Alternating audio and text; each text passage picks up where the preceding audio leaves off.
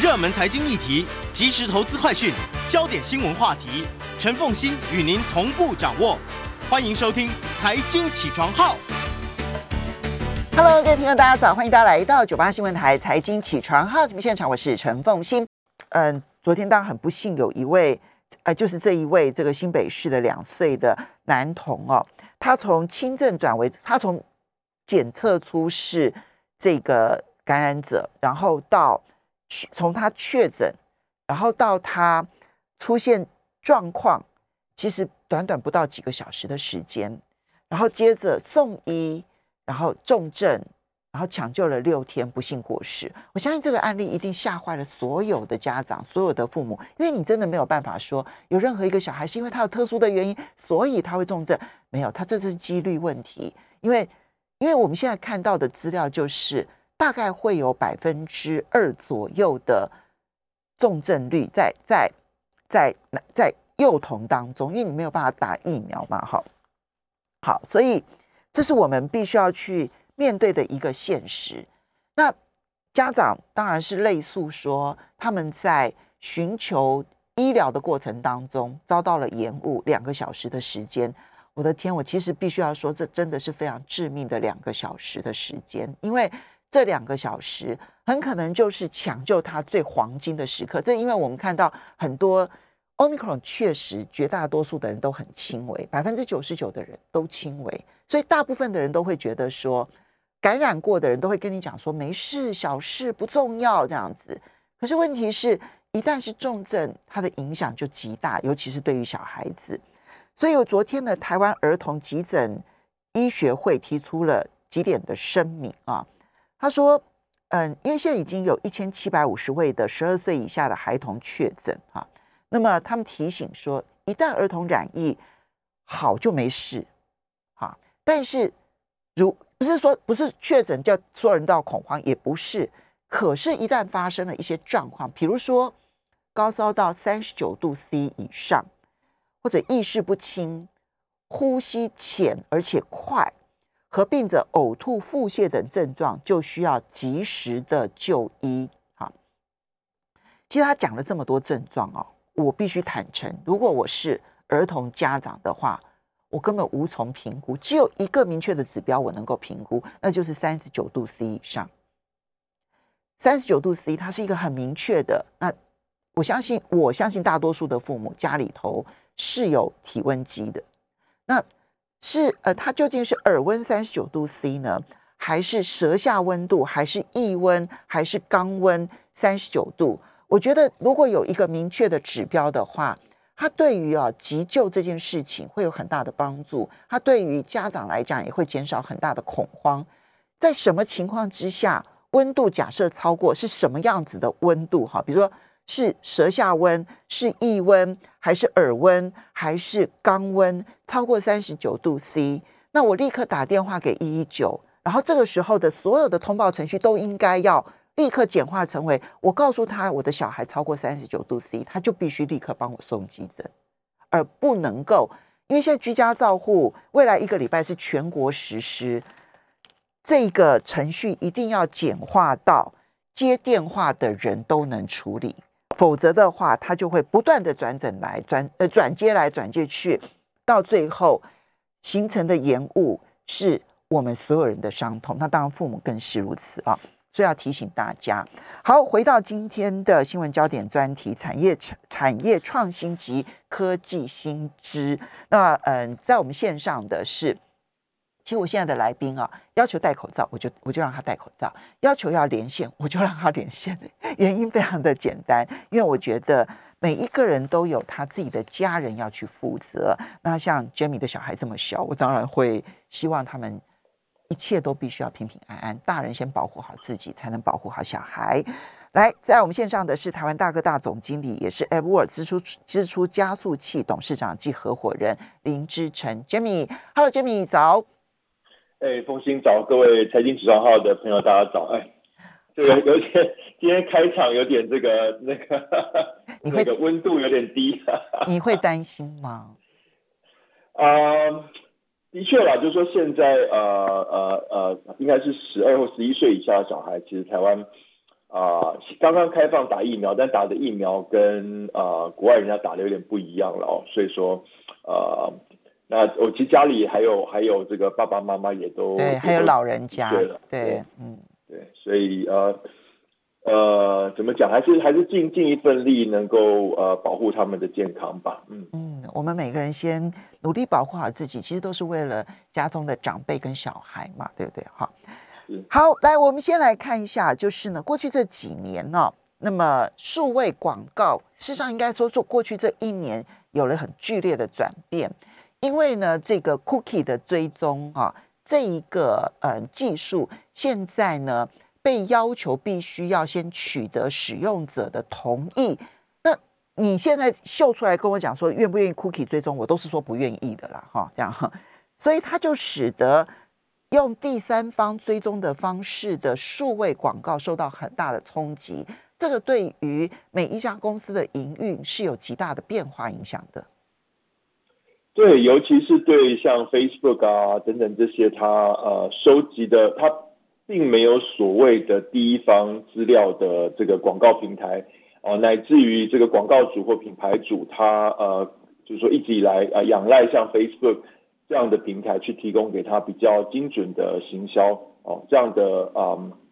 呃很多是电商啊，或者是这个啊，比如网络旅游网站啊等等。那这些在过去这一两年，其实他们在适应这个啊后 cookie 时代，还有后这个 device ID 的时代，都还蛮辛苦的。嗯，那么你觉得这件事情它会导致数位数位上面的世界会出现什么样的转变呢？呃，我想就是说，大家一直以来一直逃避嘛，哦，就是说，其实数位的世界，呃，嗯，理论上可以去平衡用户的隐私跟啊呃呃广告的需求啊，就是说可以用一个去识别化的方式，用一个比较大颗粒的方式去做啊精准行销哦，就是说我把可能一千个人或一万个人集合成一个群体来分析，而不是单一个人来分析。那只是过去这。呃，过去这这十几年来，可能大家一直没有被逼迫去做这件事情，所以大家呃，像这种去识别化跟呃比较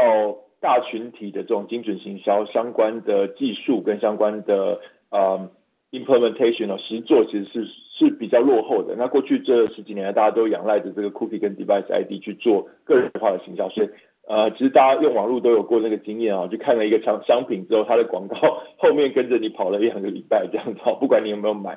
哦，那这个就是呃过去因为这样的方式，所谓的 remarketing retargeting 是有效的，所以大家就一直做，但没有去呃投入在更进阶的研发。那我觉得接下来呃整个广告产业跟呃广告的需求方都必须要往往就是说去识别化跟。更大的群体的分析来前进了。我们现在看到一个及时的现象，其实就是这一些。如果说这家公司你直接就是属于消费端的公司的话，那这一个它完全不需要去识别化嘛，因为你买它的东西，你也不需要我 cookie 追踪你或不追踪你，我自己就可以投广告。所以亚马逊的广告就开始狂飙，因为你在亚马逊上面就是买东西。但另外一种，比如说是在脸书上面，我在脸书上面我是不会买，不见得会买东西。那脸书上面的行为的追踪，对于广告商的精准行销就出现了困难。所以你就提出来的是去识别化的一种群体的一种分析。那这个就跟我们之前所说的那一个精准行销就很不一样了耶。对，就是呃呃呃，其实之前一段时间在讲的是个人化嘛，所以你看你在 Facebook 上每个人看到的首页是不一样的，也因此每个人看到的广告也是不一样的。所以呃，广告主跟 Facebook 合作，可以根据你个人的各种特征去投放广告给你。比如说像我刚刚讲的哦，你可能昨天看过某个商品，今天这个商品的广告就会跟着你，那这是因为你个人的行为。哦，那再往前走，既然啊，除了像刚刚凤兴讲的，就是说 Amazon 啊。哦，这种第一方呃平台，而它有第一方数据的平台，而且在上面的用户大部分是登录的用户哦，所以已经登录的用户，我就不需要用 cookie 去追踪你。对，而且它比呃它在上面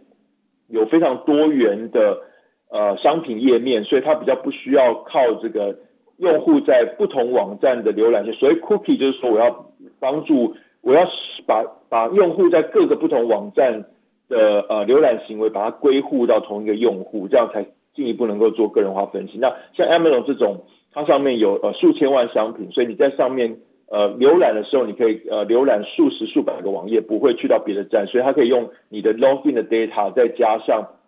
你的浏览的页面去分析你。那这个时候，它像这种网站不会有这个问题。那除了这种网站以外，其他的网站它就变成需要呃靠去识别化的方式，然后靠大。大群体的方式去收集 data，然后来分析 data。那以后投放的广告的话，就比较像是说，哎，我对于这一万个人的特征啊，或者一这一千个人的特征去投放广告。但你目前所知道的一个状况，有哪一家公司在这方面做的真的有比较前进吗？就又要利用第三，过去是要利用第三方的这些资料，那现在可以开发出这一种属于群体式的这一种相对精准行销的。呃，现在其实就呃这两年一些新兴的这个呃呃广告技术的公司开始出现哦。那不过由于呃开始想要尝试解决这个问题啊，不过由于这个像我刚刚讲的这个去识别化跟呃这个呃大大的大的群体这样的啊事情，过去这十几年是比较没有投入的哦，所以现在做的比较领先的还是还是传统的几家，就是 Google 啦哦。那呃，可是我我我想可能再再观察一两年，可能有一些新创公司会冒出头来。好，这是一个新的趋势了哈。接下来我们再来看到，刚刚提到亚马逊，亚马逊 跟这一个这个呃马斯克的 Space X 啊，其实一直在竞争这一个太空事业。那么他们最近呢也宣布了古博计划，那么希望也能够去。发展就不不是说，这本来就希望他希望更快速的去发展地球的低轨道部署卫星群。你怎么去看他们的发展？优势在哪里？劣势在哪里？能够竞争成功吗？我觉得是这样子哦，就是说，呃，大家如果回头看过去这十五年的历史哦，那呃，其实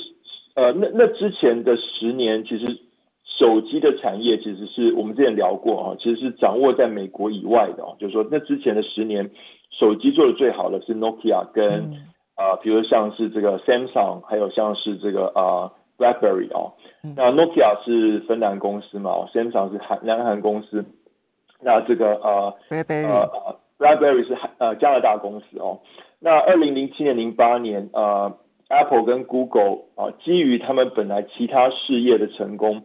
下定决心要去做智慧手机，然后用他们本来事业赚的钱来投入这个智慧手手机，然后两家公司不断的竞争，哦，过去这十五年把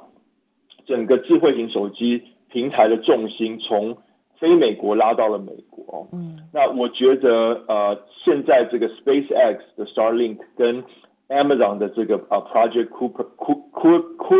Cooper 啊 Cooper。它其实是呃古一博。的竞争，我觉得在未来十到二十年会产生同样的效果哦，因为 Amazon 跟呃呃呃这个 SpaceX 都是非常赚钱的公司，他们都有别的 business 哦，像 SpaceX 专门帮人家发射卫星赚钱，那 Amazon 当然不用讲，大家都知道它有多赚钱，所以他们用别的 business 赚的钱哦来去冷启动这个低轨卫星，然后互相竞争。接下来会让这个低轨卫星平台被呃未来十到二十年被美国完全的控制。嗯，所以你不觉得是亚马逊跟这一个嗯这个呃 SpaceX 的竞争而已？其实你所看到的是他们竞争之后的独霸全球。对，因为因为现在全世界没有几家公司有能力嗯去做这个事情，也没有几家公司有这个资金去做这个事情，嗯哦，那就跟当年那个时候，M 呃 Apple 跟 Google 进到智慧型手机产业的时候是类似的一个状况。我们休息一下，马上回来节目现场。欢迎大家回到九八新闻台财经起床号节目现场，我是陈凤欣。在我们线上的是台湾大哥大总经理，也是艾波尔支出加速器董事长及合伙人林志成 Jamie，也非常欢迎 YouTube 的朋友们一起来收看直播，来看科技新知、产业创新。刚刚讲的是亚马逊跟 SpaceX 的他们的低轨卫星太空站啊。那么，呃，我觉得。刚刚 Jimmy 讲的一个重点是对的，就是说，不见得会是亚马逊打败 Specs，或者是 SpaceX 打败亚马逊的 Kuiper 哈，而是呢，两个相互竞争之后呢，它就变成了世界上面的。独霸的两强在低轨卫星这个市场上面，因为他们自己本业都很赚钱啊，他们有很好的资金的来源，然后去支撑他们的太空计划。而目前看起来，在全世界你看不到任何企业有能力去跟他做这样的竞争哦。这一个趋势也是值得观察。好，接下来我们再来看到的是网购的订货跟退货。其实订货这件事情，网购在过去这一段期间发展的速度非常的快。但是网购呢，要能够成功，你的退货一定必须要做得非常的顺畅流利，然后呢，不能够有任何的拖延，那么消费者的体验才会好。但是这个退货的成本就变得非常的高。现在到底这个退货怎么处理？我 这里有一个亚马逊的新闻了啊，就是说他在退货里面。呃，可能不能回收的东西，最后只好把它烧掉 哦。那呃，大家在讨论说，那这样这样的状况，到底是啊，对环境而言，到底是到底是不是一种对的处理方式了？这样。好，那那你的看法呢？他讲的是说，哦，因为他的退货里面有一些东西，他真的没有办法再回收，也也没有办法再啊啊再拿去拿去卖了哦。那唯一能够回收就是用所谓的能源回收了啊，虽然把它烧掉，并不是只是烧掉，它烧掉之后有把这个能源回收回来，呃，作为比如说发电使用的哦。嗯。那嗯，对，这个好像是就是变成没有办法的办法。那其实就算在电商之前，我们之前也有常常听过，就是传统的零售在一些库存啊，哦，甚至有一些知名的品牌，它卖不掉的货，它不会。不会拿去这个啊，Outlet 卖，他真就把它烧掉，因为这个知名品牌要维护它的这个品牌的高度嘛，哦，所以的确就是说在零售的世界里面啊，其实一直都有烧掉的这个选项那 Jimmy，台湾的电商如果碰到类似的问题，该怎么处理啊？呃。这个好问题，我我还没有去研究过这个，我我我要来研究一下。而且而且，我相我相信每一家电商，它最后的获利点都是来自于我的退货率低，而且我的退货的成本低，而且我的退货的这个嗯这个所有的处理的过程当中最降低成本嘛，一定是这样啊。对，就是说这个这个退货，呃，因为其实电商其实是真的是薄利多销嘛。一般来讲，电商它的毛利率大概是十二十 percent 哦。那如果说你有个呃呃，那如果再扣掉一些呃呃呃，就说那个营运的营运的费用的话，电商一般来讲的净利率大概就是一到五个 percent 这样。所以如果你的退货呃呃大于一个 percent，甚至大于两个 percent。这里面就会吃掉你很多的这个成本嘛，所以呃，的确就是说对电商来讲是真的呃，退货率或者成本啊，逆物流的成本的确是一个很很呃需要优化的东西。好，接下来我们再来看到的是智慧工厂的时代来临。不过在日本发生了一件事情，日本的丰田车厂啊，其实他们是走在智慧工厂很前沿的一家公司。但是他们在短短的两周之内，有两家重要的供应商接连的遭遇到了骇客的攻击，所以工厂的治安，我过去没有想过。我觉得工厂内的这一个嗯工业化这个智慧化，理论上来讲，它应该是封闭式的管理，为什么还会有治安问题？呃，应该就是说，其实这个呃。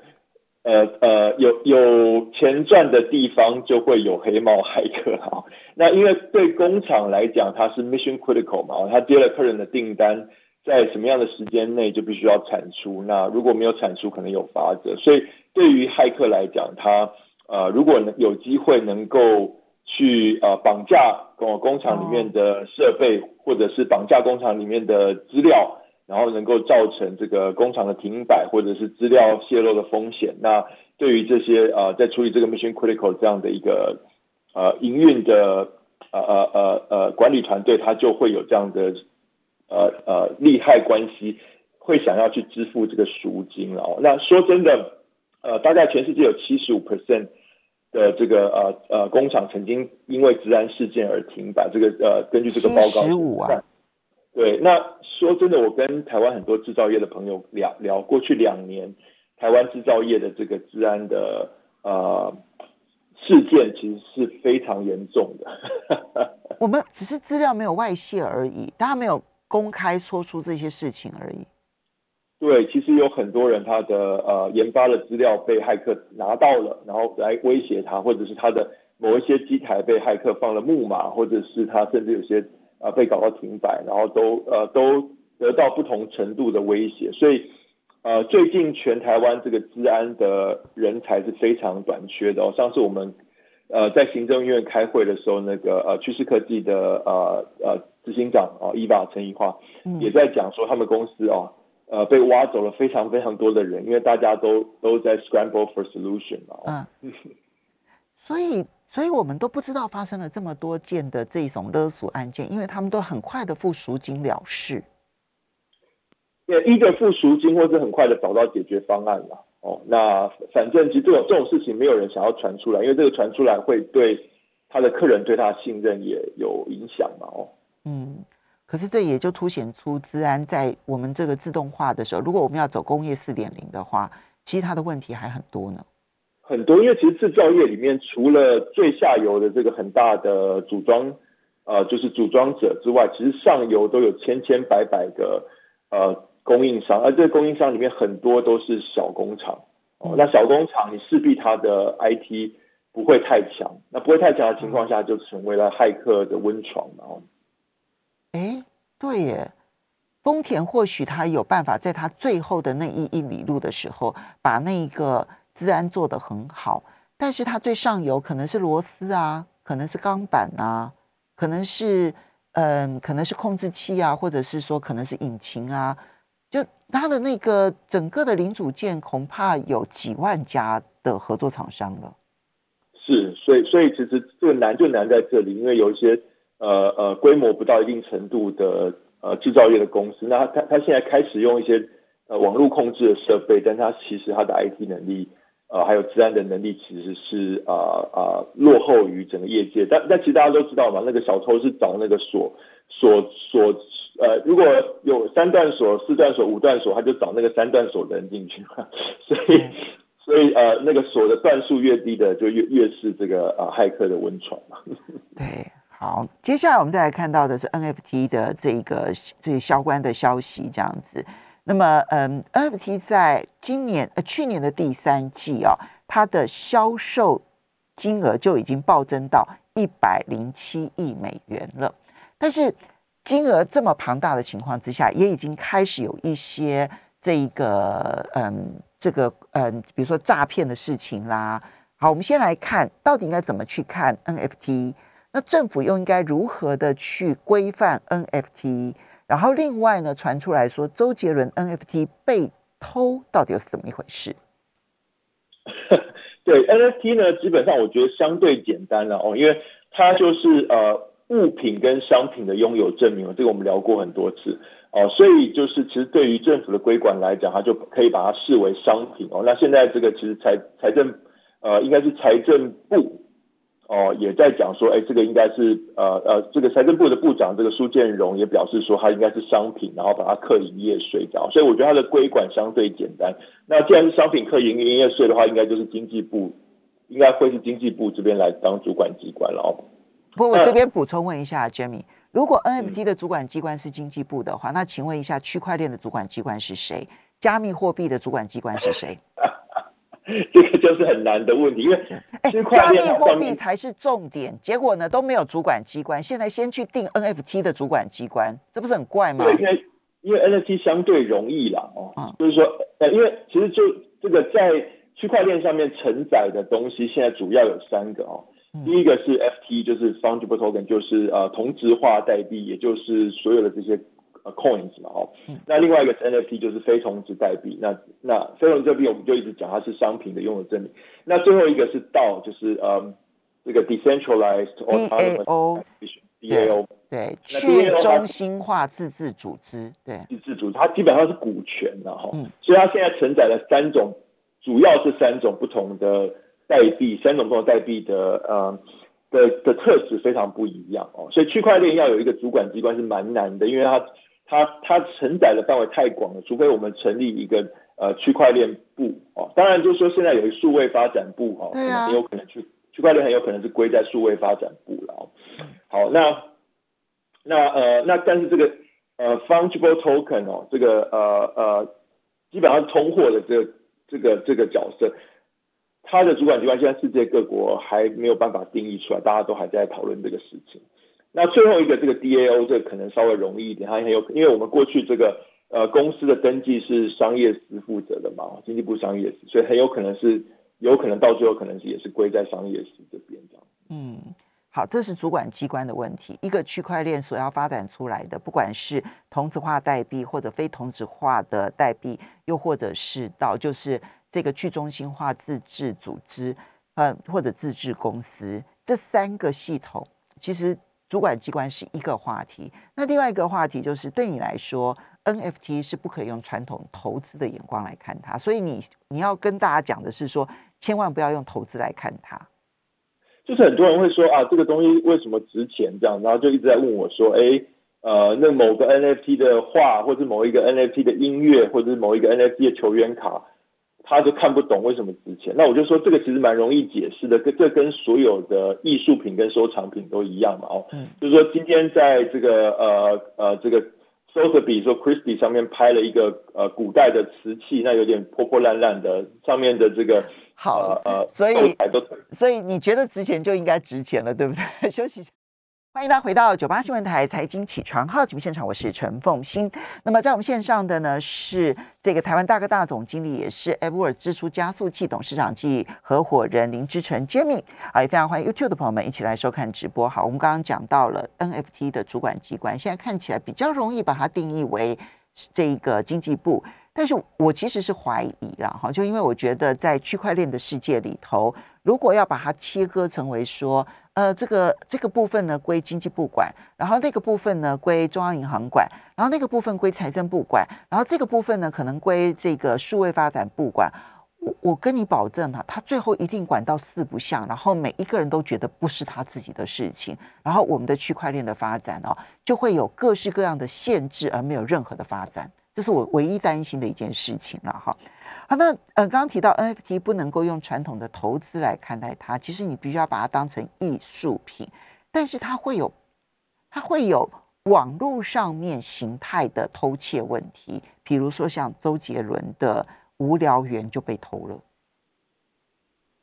对，其其实我后来想想，我刚刚可能讲的也不一定是最好的啊。我觉得说不定全部都归给数位发展部哦。如果我们数位发展部成立的话，我也觉得，我也觉得可能是比较好。对，因为我刚刚有点变成有点去套传统的眼光了啊。嗯，这里修正一下。那个，如果主管机关在听的话，我比较支持全部归给数位发展部管。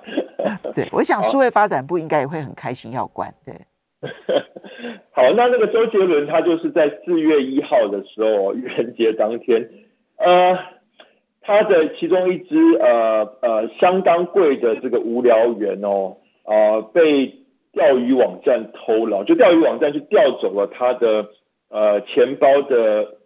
呃钱包的登录方式，然后就把他的呃无聊猿偷走了，而且很快就把它卖卖掉了，大概是卖了。一千四百万台币左右这样，那因为其实，在区块链上这个交易啊，什么都是公开的，所以大家发现之后就说，哎，这这只无聊猿是本来不就是周杰伦的吗？然后这样，那那个呃，因为我们呃台湾无聊猿里面呃收藏家里面最知名收藏最多的就是马吉大哥黄立成嘛，黄立成马上就在网络上问他说，这个是不是愚人节的笑话？然后那个呃周董马上回说他。他以为是愚人节在跟他开玩笑，就真的是没有了这样。然后他说是不是应该跟大哥再要一次这样？所以就形成了今年愚人节呃最大的话题。所以这因这这这，所以这个被偷是因为是因为周杰伦的钱包被偷了吗？就是有点像说，你把一个名贵的东西锁在你的保险箱，然后保险箱密码被人家知道了，那人家就把它拿走了。对，所以周杰伦的钱包好像是他的友人帮他管的，那有人管的时候去受到了钓鱼网站的呃呃呃这个呃呃等于说诱惑或什么，然后不小心把他钱包的登录方式给出去了，这样。OK，这样我听，我想周杰伦所委托的友人应该也是一个电脑高手。就也会出这种状况，难怪我不敢投资加密货币，因为我一直担心我的钱包不安全。呃，所以奉信你应该要拿那个你的，比如说一 percent、两 percent，你可以可以可以丢掉的资产，但是你还是应该要进来尝试这样子。对，好吧，OK。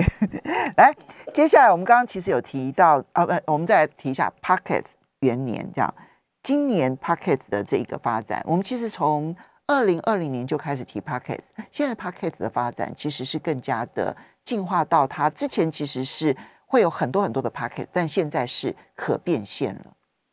对，就是说从可能大家从二零二零年开始，大家比较关注 podcast，然后那甚至连我们这个呃呃 New 酒吧都呃在我们的 app 里面也做了这个啊，可以等于是 podcast 的功能嘛。哎，我的节目有另外的新天地哦。好，哦，对。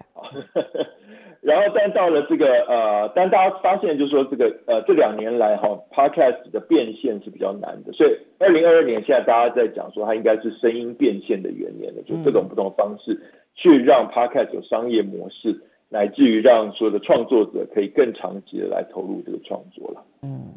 对。那么接下来我们再来看到你要介绍，我们刚刚其实提到了道嘛，对不对？DAO。那你今天要介绍的这个新创呢，就是 Matrix 道，好。呃，是 Web 三点零的一个去中心化的创投，这是什么东东啊？对，这个是由这个呃这个 Benson 孙哦孙孙斌胜哦，他之前是 FTX 呃呃一个世界上呃前几大的这个交易所，在台湾的这个社群合伙人。那他呃呃近期决定要发起这个一个去中心化的创投。哦，那他把它取名叫做 Matrix 道哦，那呃，他也找找了我们，我也未来我也参加了这个道的会员哦，那他预计要招募两百五十个会员哦，然后呃，用一种去中心化自治组织的方式，一起来做这个呃呃，一起来尝试做一个未来世界的创投这样。怎么运作呢？不，他要做什么事情？他的目的是什么？然后怎么运作？呃，他要做的事情就是说，在区块链上，尤其是在区块链上面，其实一直呃都会有很好的项目哦，很好的这个呃新创可以值得投资哦。那呃，那能不能也做一个区块链上的原生创投来投资他们哦？那他就是用这个道的方式聚集了两百五十，那这两百五十人里面有其中有一些人他会去扮演哦这个所谓的研究者，或者就也也就是呃传统的这个所谓的。投投资的委员会啊，investment committee 这样的角色，哦，那他们会一起来啊，所有的案子进来的时候，他们会会一起来研究啊，然后一起来决定说这个道要不要来呃投资这个这个案子哦。那他们研究完之后会推荐给道会员，道会员最后还可以再做一次投票，那啊最后就来做这个从道里面的资金来做这个投资。所以它跟一般的创投不一样的地方是。一般的创投，它会有一个呃负责人，然后决定要投资什么 case，什么 case，什么 case。但是在这一个呃 Web 三点零 Matrix 道里头呢，它是嗯包括去找案件，然后包括了研究，还有包括决定要谁投资，都是借由区块链来决定的。区块链的每一个会员来某种程度的投票来决定吗？呃，有点有点是这样的状况啊。不过他，我觉得他真正最大的差异在于说，这个参与的人里面不是大家属于一个传统，就是说传统的创投比较像传统的公司嘛，就这个公司成立，然后大家是公是公司的员工，然后他的工作就是在公司里面又为这个公司去找寻案子去做投资，然后他那呃。他如果去找了一些这个呃呃外部的投资人，所谓的 LP 的话，那这些外部的投资人通常是一个一个比较是呃被动的角色哦，他把资金放进去之后，可能每一季每一年有一些报告这样。那现在这个 Matrix 道他做实验，就是说他用一个呃非传统的组织哦，用一个去中心化的组织让大家来参与这个活动。那呃所有参与的人里面呢，也不是呃都是 passive，哦大家其实都比较稍微比较 active 去参与这个。投资的决策的过程，那我觉得这个是一个非常有趣的呃呃实验哦。那从这边我觉得可以，大家可以去一窥未来创投的样貌。那你们两百五十人是怎么挑选的？这两百五十人是我要投钱进去呢，然后来帮忙做投资呢，还是这里面有其他可以去计算他的这个权利的方法？他的意思就是有点呃有钱出钱有力出力的啊，所以这两百五十人里面不是只是出钱的，因为其实像各种不同的呃呃创新创的项目，它会需要各种不同的帮忙哦，比如说像像这个呃呃加密加密圈，它其实就是靠智能合约嘛，那就像我们刚刚讲，智能合约其实很怕骇客哦，一旦被骇客害的话，资产都不见了，所以当你要上一个智能合约之前，你需要花很大力气去确保。它的这个智能合约是呃没有漏洞的啊。那比如说有一些很厉害的工程师，他非常厉害，他可以可以呃帮你 audit 这个智能合约。所以呃我们 Matrix DAO 里面也会邀请这种人进来。所以当一个项目的时候，我们就可以帮助他哦去把像这些 auditing 啊什么做好，这样类似这样的意思。所以去嗯搜寻，然后找到呃可投资的项目，然后呢提出研究计划，然后提出他们的研究分析，认为可投资或不可投资，这也是属于有力出力的一种贡献值，对不对？是是是是是，对。所以就是说，这两百五十人，等于你可以想象那个孟尝君哦，那个鸡鸣狗盗这样子啊，什么种人都有。那根据每一个项目的需求，我们大家在里面的会员就会有钱出钱，有力出力。好，这是这这当然我们一般人要参与几乎是不可能，不过这是一个很有趣的一个新的创投的模式，大家可以观察了。我们谢谢。